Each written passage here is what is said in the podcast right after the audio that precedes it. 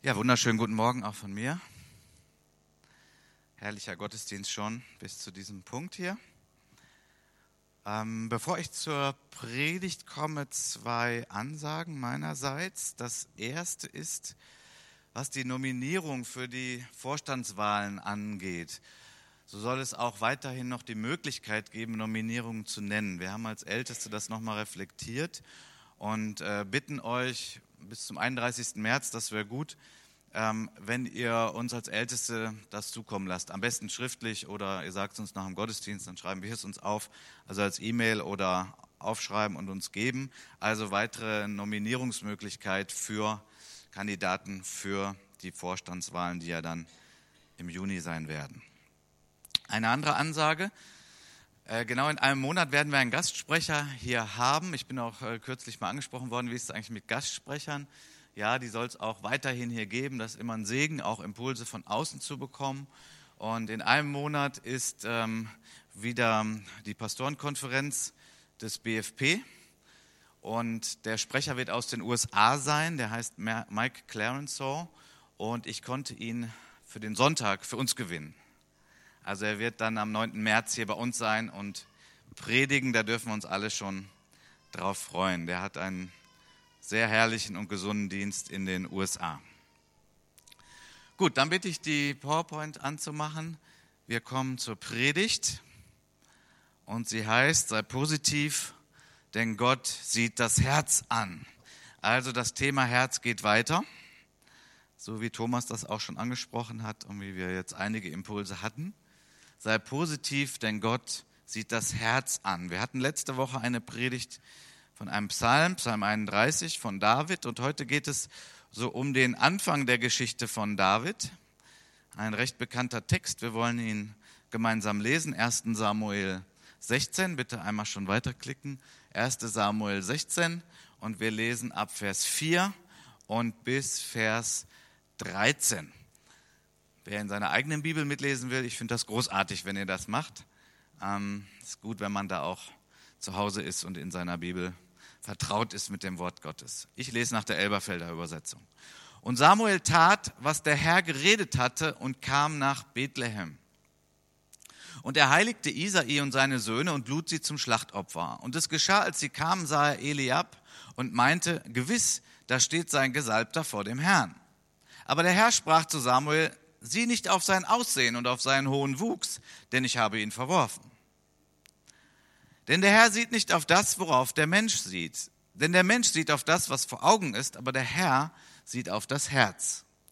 Da rief Isai den Abinadab und ließ ihn vor Samuel vorübergehen. Und er, aber er sprach, auch diesen hat der Herr nicht erwählt. Dann ließ Isai Schamma vorübergehen, er aber sprach, auch diesen hat der Herr nicht erwählt. Und Isai ließ seine sieben Söhne vor Samuel vorübergehen. Aber Samuel sprach zu Isai, der Herr hat keinen von ihnen erwählt. Und Samuel fragte Isai, sind das die jungen Leute alle? Er antwortete, äh, der Jüngste ist noch übrig. Siehe, er weidet die Schafe. Und Samuel sagte zu Isai, sende ihn und lass ihn holen, denn wir werden uns nicht zu Tisch setzen, bis er hierher gekommen ist. Da sandte er hin und ließ ihn holen. Er war rötlich, hatte schöne Augen, ein gutes Aussehen. Und der Herr sprach, auf, salbe ihn, denn der ist es. Da nahm Samuel das Ölhorn und salbte ihn mitten unter seinen Brüdern. Und der Geist des Herrn geriet über David von diesem Tag an und darüber hinaus. Eine herrliche Geschichte hat sich so zugetragen und das war der Anfang von König David. Was Thomas vorhin schon erwähnte mit dem Splitter und dem Balken, also um es Thema mal noch größer zu benennen, ist das Thema auch der Wahrnehmung. Und wir haben auch hier eine Geschichte von sehr unterschiedlicher Wahrnehmung. Samuel hatte den Auftrag von Gott, den neuen König zu salben.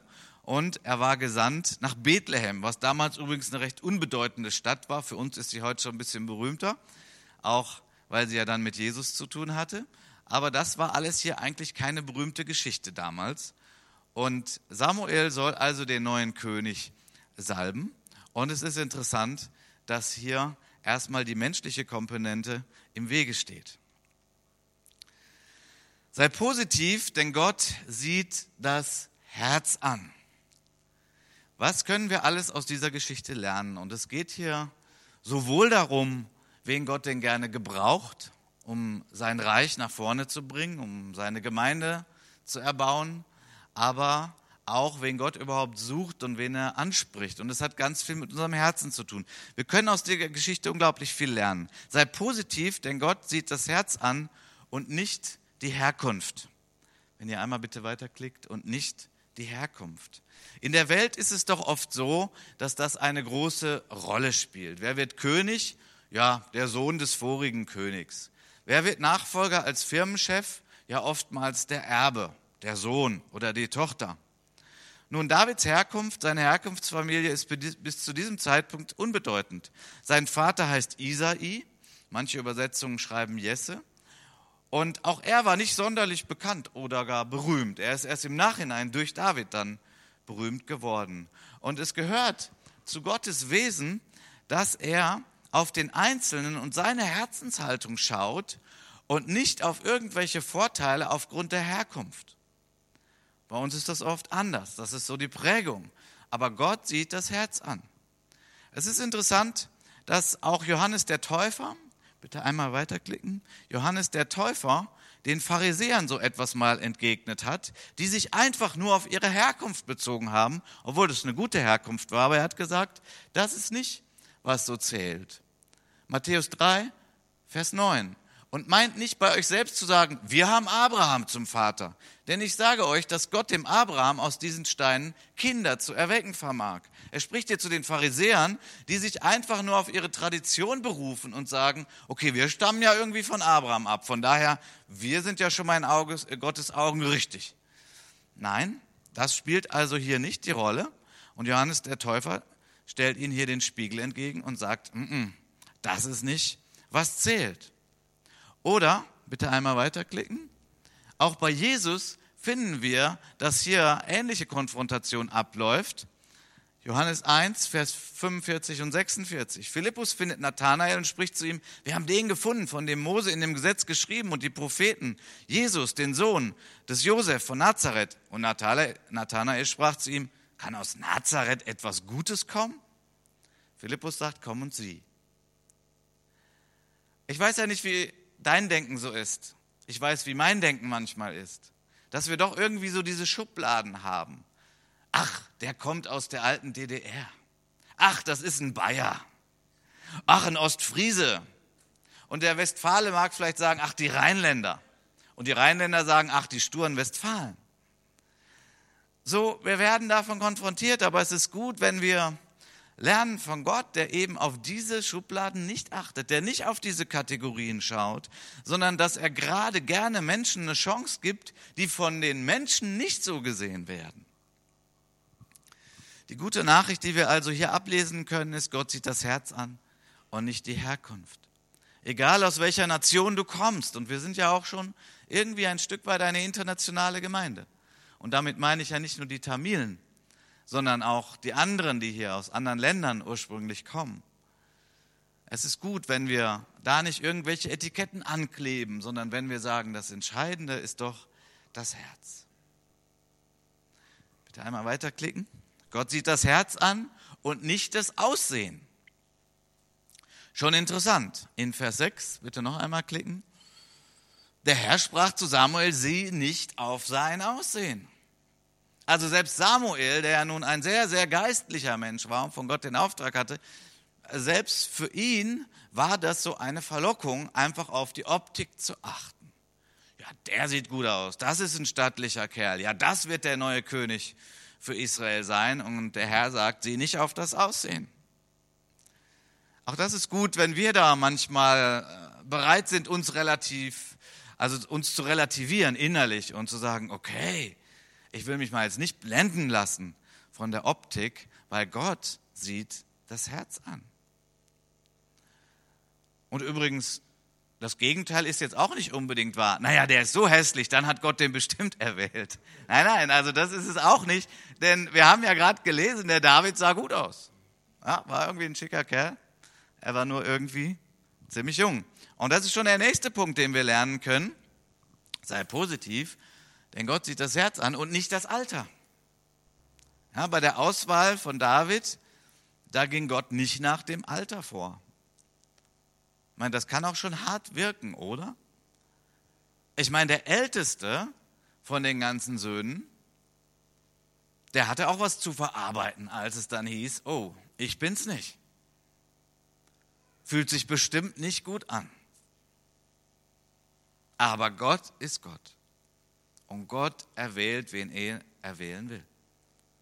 Ich meine, hier gibt es dann schon einen Punkt, dann musst du schon mit Gott kämpfen. Warum hat er denn Israel erwählt? Dass dort sein Sohn zur Welt kommt und lebt und seinen Dienst tut und von dort das Evangelium über die ganze Welt geht. Und wenn wir an die Wiederkunft Jesu denken, dann wird das auch wieder eine große Rolle spielen und Israel hat eine besondere Position. Und warum hat er Israel erwählt? Ja, wenn du das mal erforscht in der Schrift, es ist eigentlich ganz ähnlich. Es war ein kleines Land, ein unbedeutendes Land. Es war gerade nicht das Strahlende, es war nicht das Gewaltige, was Gott attraktiv fand. Aber zurück zu David. Es ist also nicht das Alter. Bitte noch, ja, hier haben wir es. Er antwortete, der Jüngste ist noch übrig. Er weidet die Schafe. Und dass der Jüngste erwählt wird oder dass Jugend erwählt wird, auch das finden wir häufig in der Schrift. Und das ist eine Herausforderung. Ich sag's mal, ich kenne auch die Gefühle. In der Gemeinde, in der ich vorher gedient habe, eine gute Betonung auf die Jugend. Ich bin da sehr dankbar für, weil eben auch meine eigenen Kinder von daher sich gut entwickeln konnten. Und meine erwachsenen Söhne, die jetzt dort Dienst tun, ja, sie können dienen, sie können sogar schon Dinge leiten. Also Gott sieht auf das Herz, nicht auf das Alter. Und Gott erwählt sich auch junge Menschen, wo wir vielleicht denken würden, oh, das ist aber doch riskant, das ist doch, kann die Person das denn schon tragen? Gott sieht auf das Herz. Klassisch, Jeremia 1, Vers 7, da sprach der Herr zu mir, sage nicht, ich bin zu jung. Das kann ja auch mal schnell zur Ausrede werden. Kleingruppe leiten in der Gemeinde. Oh, bin ich viel zu jung für. Das sollen mal die Reifen machen. Ja, die Reifen sollen es auch machen, aber die Jungen sollen es auch tun. Es kommt auf das Herz an. Sage nicht, ich bin zu jung. Und dann der Apostel Paulus hatte hier auch ein deutliches Wort an die Gemeinde in Ephesus. Da ging es um den Timotheus und der war wohl auch relativ jung. Aber er hatte ihn eingesetzt dort als Leiter in der Gemeinde. Und deswegen auch hier dieser sehr bekannte Vers. Niemand verachte deine Jugend. Vielmehr sei ein Vorbild der Gläubigen im Wort, im Wandel, in Liebe, im Glauben, in Keuschheit. Bedenke dies sorgfältig, lebe darin, damit deine Fortschritte offenbar werden. Ein Vers, der mich auch immer wieder mal getröstet hat, als ich noch junger Pastor war und ich mich gefragt habe, wie kann ich denn ein Pastor sein, wo hier so viele reife Leute sind? Der Vers hat mich getröstet. Die Fortschritte sollen offenbar werden. Wenn die Menschen sehen, dass man mit Gott lebt und sich weiterentwickelt, das ist entscheidend. Und ihr lieben Älteren hier in der Gemeinde und ja, manche von euch werden sagen, ja, du da vorne bist noch jung. Das ist immer eine Frage des Standpunktes. Ähm, 85 hatten wir ja heute schon hier, lieber Hans. Großartig. Wir haben ja schon einiges dazu gehört. Das ist ein Vorbild. Hans ist ein Vorbild für mich, wie manch andere auch hier von euch, mit denen ich auch schon Zeit verbracht habe. Es ist so wichtig, dass unsere Herzen geschmeidig sind und dass wir den jüngeren Leuten Raum geben und Raum schaffen. Und wenn die dann Fehler machen, ja, die machen dann Fehler. Das ist eben so. Haben wir übrigens früher auch gemacht. Aber das vergisst man dann schnell. Niemand verachtet deine Jugend. Es kommt auf das Herz an. Und was wir hier lesen, das sind alles im Kern Herzenseinstellungen. Es sind jetzt weniger irgendwie hier Fähigkeiten genannt, ja? Niemand verachte deine Jugend, weil du bist so ein herausragender Prediger. Sagt der Paulus nicht. Sondern hier geht es sehr um das Herz. Um das Herz. Also die Qualifikation, um von Gott gebraucht zu werden, ist die richtige Herzenseinstellung. Es ist nicht das Alter. Was übrigens auch bedeutet, dass manche von Gott hören, sage nicht, ich bin zu alt. Das gibt es ja auch, dass man sich zu früh zur Ruhe setzt. Gemeinde Jesu braucht beides, jung und alt. Die Erfahrung der Älteren, das Gebetsleben der Älteren. Ja, das ist sehr wichtig. Und auch mancher Dienst. Natürlich. Wenn Gott sagt, sage nicht, ich bin zu jung, sagt er auch, sage nicht, ich bin zu alt. Es kommt auf das Herz an und was Gott in dein Herz legt und wo du in der Gemeinde und im Reich Gottes mit anpacken kannst. Denn, bitte einmal weiterklicken, hier mal so eine Summe, worauf es denn ankommt und wen Gott gebraucht für sein Reich. Galater 3, Vers 26 bis 29. Ihr alle seid Söhne Gottes durch den Glauben in Christus Jesus. Denn ihr alle, die ihr auf Christus getauft worden seid, ihr habt Christus angezogen. Da ist nicht Jude noch Grieche. Da ist nicht Sklave noch Freier. Da ist nicht Mann und Frau. Denn ihr alle seid einer in Christus Jesus. Wenn ihr aber des Christus seid, so seid ihr damit Abrahams Nachkommenschaft und nach Verheißung auch Erben. Also Erben Gottes, dass wir Gottes Verheißung ererben und das Erbe antreten schon hier in diesem Leben und dann in der Fülle im Himmel. Also hier haben wir mal so verschiedene auch Kategorien von Menschen. Die Juden und Grieche steht für Nichtjuden, also alle anderen, die keine jüdische Abstammung haben, also die nicht zu diesem erwählten Volk Israel gehören. Er sagt, in Christus sind die doch alle vereint jetzt. Alle, die den Ruf von Jesus empfangen haben und darauf Ja gesagt haben, in der Taufe dann auch den Bund geschlossen haben mit ihm. Und dann Sklave noch freier. Nun, wir haben keine Sklaven mehr, Gott sei Dank. Wobei manche Arbeitnehmer sich auch wie Sklaven fühlen. Aber das ist ein anderes Thema. Also Arbeitnehmer, Arbeitgeber könnten wir vielleicht mal so ganz platt hier einfügen. Ähm, dann die Geschlechter, Mann und Frau. Ja, natürlich, die Frauen können Gott genauso dienen wie die Männer. Das ist ja wohl klar und das wird ja auch betont. In Christus sind wir alle eins. Da gibt es da keine Nachordnung. Das Entscheidende ist unser Herz. Das Entscheidende ist unsere Verbindung zu Christus, unser Vertrauen in ihn.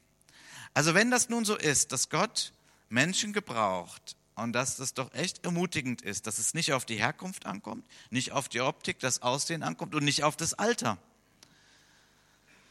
dann könnten vielleicht jetzt doch manche sagen, okay, es kommt auf das Herz an. Und du, Carsten, stellst das gerade so positiv dar, aber ähm, wenn du wüsstest, wie mein Herz ist, kann Gott mich denn gebrauchen, gerade weil ja mein Herz eben nicht so toll ist, so zaghaft oder mutlos oder was da alles so ist. Zweifel. Nun, von daher möchte ich darauf noch eingehen.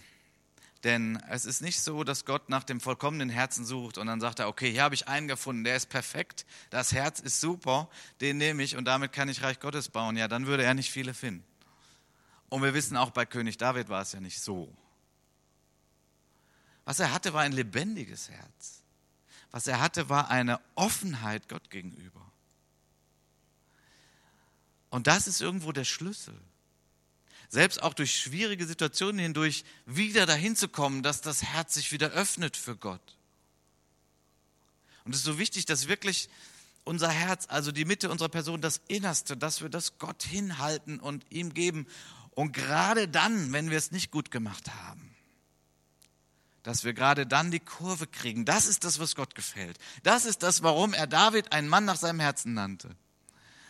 Und ich selber kenne, denn wir gehören ja in dieser freikirchlichen viel vom Pietismus her geprägten Richtung, wo unglaublich viel Gutes drin ist. Aber wir haben da so einen Hang dazu, gerade auch in unserer Frömmigkeit, in unserem Gebet, dass wir irgendwo dazu neigen, dass wir erst uns schön machen müssen und dann können wir vor Gott erscheinen. Genau das Gegenteil ist der Fall, gerade dann, wenn wir nicht schön sind in unserem Herzen, weil wir was schlecht gemacht haben. Gerade dann will Gott, dass wir zu ihm kommen und er macht unser Herz dann wieder schön und rein. Gerade so rum geht's. Manchmal frage ich mich, woran liegt das nur? Denn wenn jemand frisch zum Glauben kommt, ist es kein Problem. Dann sagt man, ja, oh, jetzt habe ich Jesus begriffen und er hat mir meine Schuld vergeben und ich laufe zu ihm und er hat mich angenommen und ich bin sein Kind, wunderbar. Und dann kommt irgendwie dieses Ding da rein, ja, ich bin jetzt schon 20 Jahre Christ, sowas darf mir einfach nicht passieren. Und wir trauen uns nicht mehr zu Gott. Und dann versuchen wir es selbst zu machen. Und dann wird es ganz schwierig. Da gibt es es dann auch nochmal mit dem Balken und dem Splitter. Ich glaube, da kommt es dann zu solchen Verzerrungen, weil dann machen wir uns selber schön und wir meinen, wir sind es und wir haben gar keine richtige Wahrnehmung von uns selbst. Und das ganz Tragische daran ist, dass wir dann, wenn wir so leben, dass wir denken, ja, ich habe es jetzt aber geschafft und ich bin vor Gott richtig, Und wenn nicht unser Herz eigentlich okay ist, dann werden wir auch noch sehr verurteilend gegenüber anderen Menschen. Ich glaube, deswegen hat Jesus so oft mit den Pharisäern gestritten. Der hatte gar nichts gegen die, der wollte die gewinnen.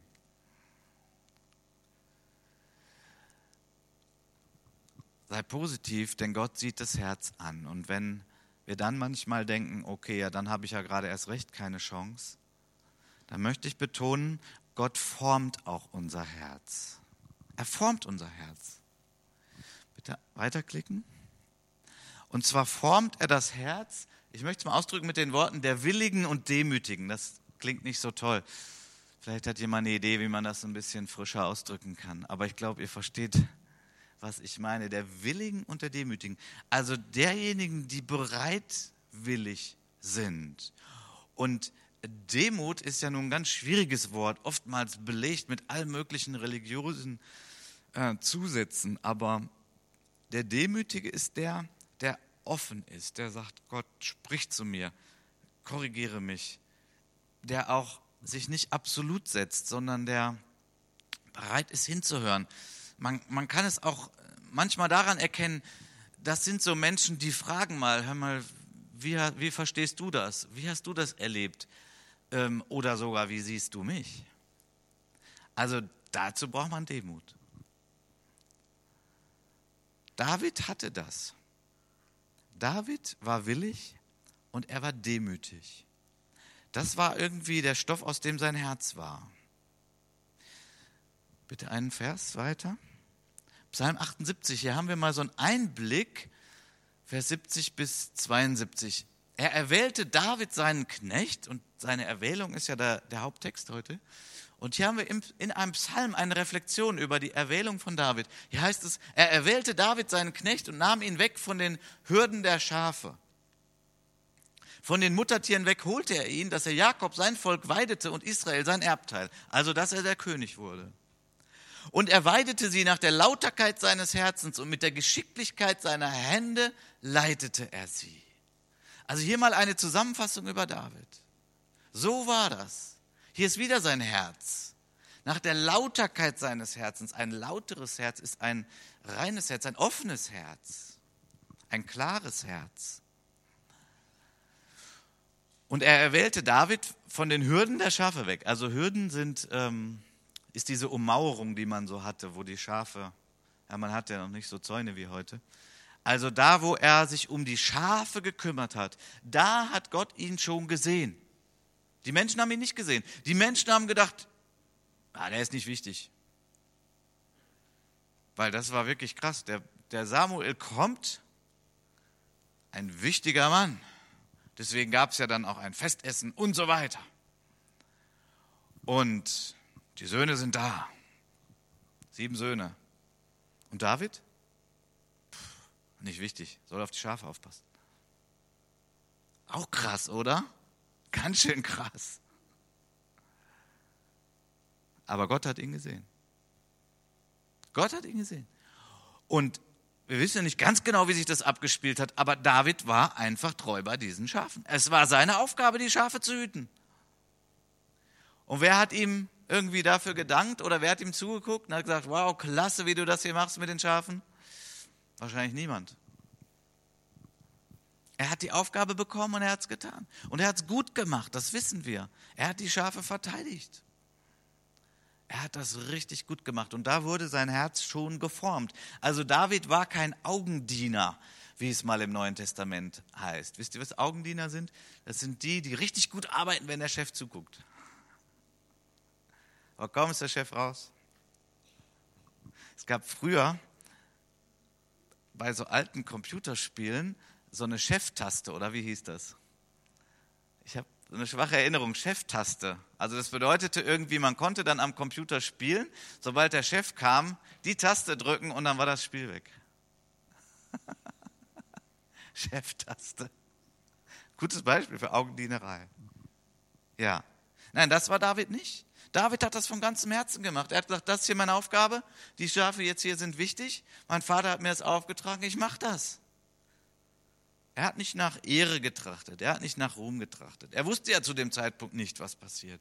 Und es gibt andere ähm, ähm Geschichten aus der Bibel, wo das gezeigt wird, bei dem Kampf gegen Goliath. Ich meine, wir wissen, wo dann nachher der Sieg war und so. Aber wie war es denn vorher, als Goliath die, die Israelis, die, das Volk Gottes verhöhnt hat und so? Ähm, da war es so, dass der Vater hat ihm ja sowas zu essen gegeben, hat gesagt, bring das mal deinen Brüdern an die Front. Ja? Und auch das hat er gemacht. Er ist nicht dahin gekommen und hat gesagt, hier, ich bin der Held und ich werde jetzt mal den Goliath besiegen. Nachher hat er das genau so gemacht, weil es nämlich so hart für ihn war, dass Gott so verunehrt wurde, dass dann die Kühnheit auf ihn kam und der Heilige Geist und er diesen gewaltigen Sieg gebracht hat. Aber das, er ist nicht einfach gekommen und hat gesagt, ach ihr schafft das hier alle nicht, macht das mal. Nein, nein, nein. Er ist gekommen und er hat ganz demütig erstmal seinen Brüdern da was zu essen gebracht. Und davon ist Gott beeindruckt. Gott sucht nach solchen Herzen und er sucht danach, dass er die Herzen formen darf. So wie ein Töpfer den Ton formt zu einem schönen Gefäß, so formt Gott die Herzen der Menschen. Wie tut er dies? Gott formt das Herz mit väterlicher Liebe. Gott formt das Herz mit väterlicher Liebe. David war vielleicht die Person im Alten Testament, im Alten Bund, die schon so viel von der Vaterschaft Gottes verstanden hat, wie eigentlich es, ich sag mal, eigentlich nur für das Neue Testament vorgesehen war. Aber gut, es war ja derselbe Gott. Er, hat, er ist ja schon tief eingedrungen irgendwie in die Güte Gottes, in die Vaterschaft Gottes. Er hat da so viel von begriffen. Vielleicht hat er auch gerade in der Zeit, wo er bei den Schafen war, schon so viel da gelernt. Denn auch in der Zeit hat er wohl so manche Psalmen schon geschrieben. David kannte die Dimension der Vaterschaft Gottes. Wir können mal einige, einige Verse lesen, wo das ausgedrückt wird. Und erinnern wir uns, diese Psalmen, die hat er ja irgendwie jetzt nicht ähm, komponiert, damit ich die heute hier zitieren kann. Da hat er ja noch gar nicht dran denken können. Also, sondern er hat es ganz echt aus seinem Herzen ausgedrückt, wie er Gott kennt. Psalm 27. Der Herr ist mein Licht und mein Heil. Vor wem sollte ich mich fürchten? Der Herr ist meines Lebens Zuflucht. Vor wem sollte ich erschrecken? Und in Vers 10 heißt es sogar, mein Vater und meine Mutter haben mich verlassen, aber der Herr nimmt mich auf. Wir wissen nicht genau, was das bedeutet. Mein Vater, meine Mutter haben mich verlassen. Aber er spricht hier von Vaterschaft, von Mutterschaft und er spricht, der Herr hat mir das gegeben. Psalm 68. Ein Vater der Weisen, ein Richter der Witwen ist Gott in seiner heiligen Wohnung. Gott ist es, der Einsame zu Hause wohnen lässt, Gefangene hinausführt ins Glück, Widerspenstige jedoch bleiben in der Dürre. Also ein Vater der Weisen und ein Richter der Witwen. Unter der Inspiration des Heiligen Geistes wurde David klar, dass das die Eigenschaft Gottes ist. Um Psalm 103, sehr bekannt, wie sich ein Vater über Kinder erbarmt, so erbarmt sich der Herr über die, die ihn fürchten, die tiefen Respekt vor ihm haben, die ihn ehren als Gott und als Vater. Also diese Furcht hat nichts mit Angst zu tun, so möchte ich es mal bezeichnen, so, ich weiß nicht genau, wie Gott ist und, oh, wenn ich da komme, gibt es Prügel oder gibt es Zuspruch? Ich weiß es ja nicht. Dann bleibt man lieber auf Distanz. David hat das Herz Gottes verstanden. So wie, ich habe schon gesagt, wir eigentlich das von Jesus kennen, dass Jesus das sehr betont hat und dann auch die Fülle kam durch den neuen Bund. In Hebräer 8, bitte einmal weiterklicken, wird es ja so ausgedrückt, dies ist der Bund, den ich dem Haus Israel errichten werde nach jenen Tagen, spricht der Herr. Meine Gesetze gebe ich in ihren Sinn und ich werde sie auf ihre Herzen schreiben und ich werde ihnen Gott und sie werden mir Volk sein schöner Ausdruck von Verbundenheit und dass eben seine Gesetze, wir könnten auch übersetzen seine Weisungen, seine Weisungen in den Sinn, in unsere Gedanken und in unsere Herzen schreibt Gott es hinein, sodass wir dann sagen, ja, das will ich doch tun. Und es sind dann eigentlich durch den Heiligen Geist nicht mehr diese kalten Steintafeln. Du darfst nicht, du darfst nicht, du darfst nicht, du darfst nicht, du darfst nicht. Ich hatte eine Phase, nachdem ich fröhlich Christ wurde, hatte ich danach so eine Phase, ich erinnere mich noch gut daran, da habe ich angefangen, ein Vermeidungschristentum zu leben, weil ich auf einmal dachte, okay, jetzt bin ich Christ, das darf ich nicht mehr, das darf ich nicht mehr, das darf ich nicht mehr. Und ich war so auf dem Weg und auf der Reise, dass ich irgendwann dachte, und wenn ich das alles schaffe und das alles so mache, ja, dann bin ich ein richtig guter Christ. Es war ein Vermeidungschristentum. Und es ist vom Grundansatz her schwierig. Natürlich vermeidet man Dinge und natürlich wollen wir die Sünde nicht tun. Und natürlich ist es gut, wenn man auch als junger Christ vielleicht mal eine grundsätzliche Entscheidung trifft. Bei mir war das aber auch eine unglaublich leichte Entscheidung zu sagen, ich gucke kein Fernsehen mehr. Ich hatte viel Fernsehen geguckt und Fernsehen im eigenen Zimmer und viel Fernsehen geguckt. Und es war, ich gucke kein Fernsehen mehr. Und ich habe über ein Jahr kein Fernsehen mehr geguckt. Und es war gut für mich. Aber es war in mein Herz geschrieben von Gott. Warum? Weil ich hatte nun etwas Schöneres, etwas Größeres, nämlich für Gott zu leben. Aber eben an manchen anderen Stellen habe ich so, so ein Vermeidungschristentum entwickelt. Und ich habe es besonders daran gemerkt, ich wollte ja auch ein Zeugnis sein für meine Eltern, bei denen ich noch wohnte. Und irgendwann merkte ich, wenn ich denen vermittel, okay, wenn man Christ ist, so, dann darf man kein Bier mehr trinken und dann darf man kein Fernsehen mehr gucken und dann darf man das nicht mehr tun, darf man das nicht mehr tun. Und sie haben mir sogar dann irgendwann mal gesagt, Carsten, du bist gar nicht mehr fröhlich. Und das ging mir durchs Herz. Ich dachte, oh Mann, eigentlich, ich bin, ich, ich wusste, dass ich fröhlich war, weil ich Jesus hatte. Aber was sie von mir mitkriegten, war eigentlich nur diese Seite, was ich alles nicht mehr tat. Ich hoffe, ihr versteht mich richtig. Ich will niemanden animieren, viel Bier zu trinken oder viel Fernsehen zu gucken. Aber es geht um diese grundsätzliche Einstellung. Gott ist ein guter Gott. Er ist positiv. Er hat seinen Sohn in diese Welt gesandt. Nicht, weil er mürrisch ist und verbittert, wie schlimm diese Welt ist. Wenn er so wäre, hätte er gesagt, ich mache mir eine neue. Nein, nein, weil er gut ist. Gottes Güte. Und das meine ich auch mit positiv. Sei positiv, denn Gott formt das Herz. Er formt das Herz. Wie formt er es? Er formt es auch durch die Erneuerung unserer Gedanken. Durch die Erneuerung unserer Gedanken. Hier nochmal eine Situation von David. Und David war in großer Bedrängnis, aber David stärkte sich in dem Herrn, seinem Gott. Auch das war eine Eigenschaft, die Gott gesehen hatte, die er auch trainiert hat in ihm, die unglaublich wichtig war. In der Situation ging es David gerade gar nicht gut. Selbst die Leute, denen er gedient hatte, waren sauer auf ihn. Also ist noch ein bisschen schwach ausgedrückt sauer. Ich glaube, die wollten ihn umbringen. Also ist schon sehr sauer. Und äh, David stärkte sich in dem Herrn, seinem Gott. Er musste auch klarkommen mit dem, was alles Negatives über ihn ausgesprochen wurde. David stärkte sich im Herrn. Jetzt wird hier nicht näher beschrieben, wie er das gemacht hat. Aber er hat es gemacht. Ich kann mir gut vorstellen, dass er seine Gitarre, naja, Harfe, Leier, wie auch immer, sein Seiteninstrument nutzte, um sich zu stärken in dem Herrn. Er hat Gedichte geschrieben, das wissen wir, die Psalmen.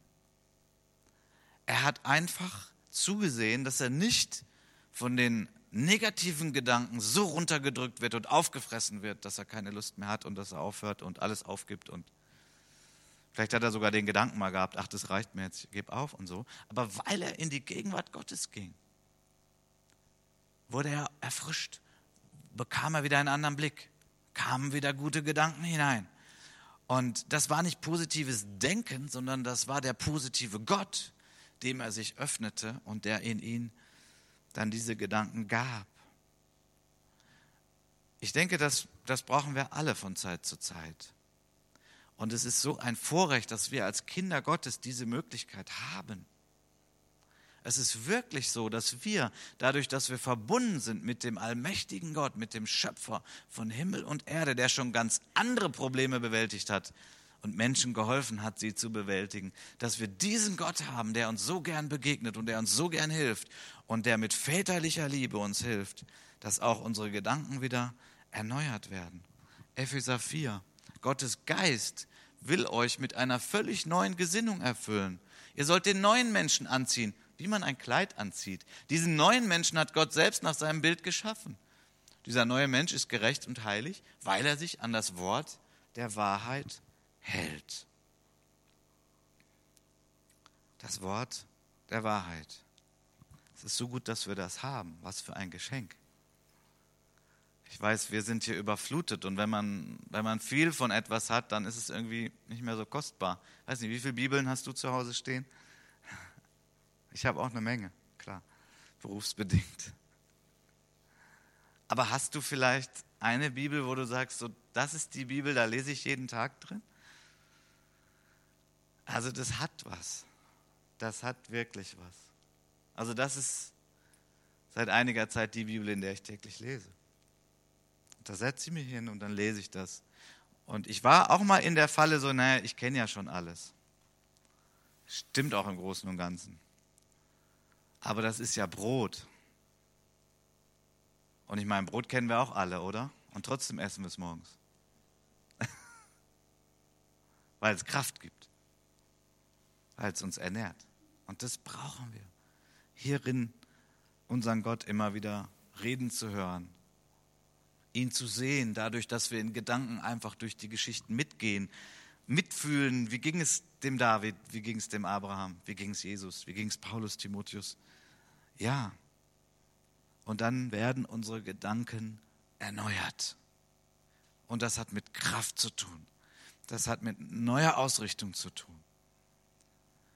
Ich möchte schließen mit dem Gedanken, sei positiv und gib Gott dein Herz. Das ist nicht nur ein Thema für den Tag der Bekehrung. Da fängt es an. Aber gib Gott doch einfach dein Herz. Und zwar so, wie es ist. In dem Zustand, wie es ist. Du darfst es ihm geben. Und er wird es wunderbar formen. Und er wird dich gebrauchen. Gut, König von Israel wirst du nicht, ziemlich unwahrscheinlich. Ähm, aber ein Mitarbeiter in seinem Reich. Ein Mitarbeiter in seiner Gemeinde, was ja auch viele schon sind. Und ich hoffe, noch viele dazukommen und mit anpacken. Und vielleicht gibt es auch heute einen Menschen hier, der sagt, mein Herz Gott gegeben, so habe ich das eigentlich noch nicht gemacht. Ich habe mich kürzlich mit jemandem unterhalten, der hat irgendwie eine schwierige Begegnung mit einem Christen gehabt, weil der Christ hat zu ihm gesagt, ja, du bist kein ernsthafter Christ. So war vielleicht sachlich sogar richtig, aber war schwierig. Ich habe noch nicht geschafft, diesen Menschen, also ich habe da noch Kontakt zu, ich warte noch auf den Moment, wo ich mit ihm darüber reden werde. Ich habe jetzt erstmal eine positive Beziehung aufgebaut und irgendwann will ich ihm das mal erklären. Denn dieser Mensch ist nicht wirklich wiedergeboren. Er hat keine persönliche Beziehung zu Jesus. Das spüre ich schon deutlich raus. Und daher hätte es mir auch passieren können zu sagen, na, du bist kein ernsthafter Christ. Aber ich möchte es gerne, ich möchte gern sein Herz gewinnen und nicht gleich im ersten Satz abstoßen. Aber das Entscheidende, Christsein heißt nicht, ich gehe in die Kirche, aber Christsein heißt nicht, ich habe eine Bibel. Ja, Christsein heißt nicht, ich bin als Baby besprengt worden sondern Christsein bedeutet eine persönliche Beziehung zu diesem wunderbaren Gott. Matthias, darf ich dich schon mal bitten, dass wir jetzt gleich gemeinsam ein Lied singen? Ja, lasst uns doch aufstehen, sofern uns das möglich ist.